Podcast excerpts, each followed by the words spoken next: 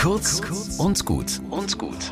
Heute mit Pfarrerin Katharina Chemnitzer. Heute ist Johannistag. Ganz bewusst hat man den Gedenktag an Johannes den Täufer ein halbes Jahr vor die Geburt von Jesus gelegt. Denn Johannes ist Jesu Vorläufer. Er geht Jesus voraus. Er ist der letzte große Prophet der Bibel und bereitet alles vor für Gottes Sohn. Und was für ein Mann war Johannes, lebte in der Wüste, ernährte sich, auch wenn es uns unheimlich vorkommt, von Heuschrecken und wildem Honig. Ein einfacher Kamelhaarmantel genügte als Kleidung.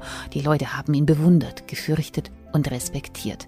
Was sollen wir tun? fragten sie ihn. Und Johannes, wenn du was besitzt, dann teile mit anderen, die nichts haben. Und ihr Soldaten, also wenn ihr schon Soldaten sein müsst, dann tut nur das Nötigste, aber keine Gewalt darüber hinaus. Raubt nicht, schändet keine Frauen. Diese Botschaft müsste heute leuchten, mit jedem Johannesfeuer. Johannes Kritik machte auch vor der Regierung nicht Halt. Wenn die sich nicht an Gottes Gebote hält, darf man sich nicht wundern, wenn das Volk verkommt.